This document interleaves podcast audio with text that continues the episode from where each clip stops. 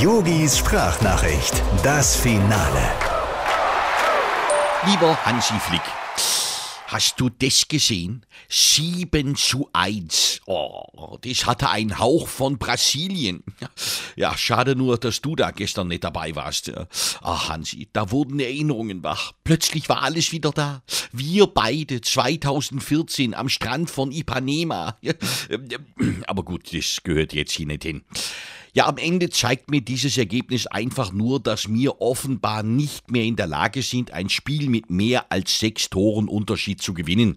Und da habe ich auch sofort Konsequenzen folgen lassen. Das sicher. Die Mannschaft geht die nächsten drei Tage ohne Abendessen ins Bett.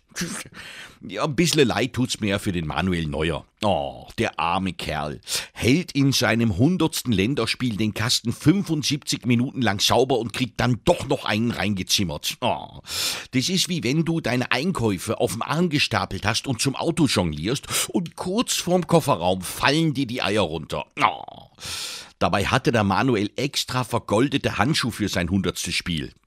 Ja, es ist halt nur blöd, wenn die Dinger dadurch so schwer werden, dass man seine Flossen nicht mehr schnell genug an den Ball kriegt. Nächste Woche kriegt er wieder die alten abgelegten Handschuhe von Oliver Kahn. Ja, ja, dann steht die Null wieder. Lieben Gruß, dein Yogi.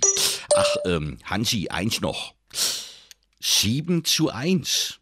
Und das war erst der Anfang. Naja, ich sag's nur. Noch kannst du es dir überlegen, ob du wirklich mein Nachfolger werden willst. Yogis Sprachnachricht, das Finale.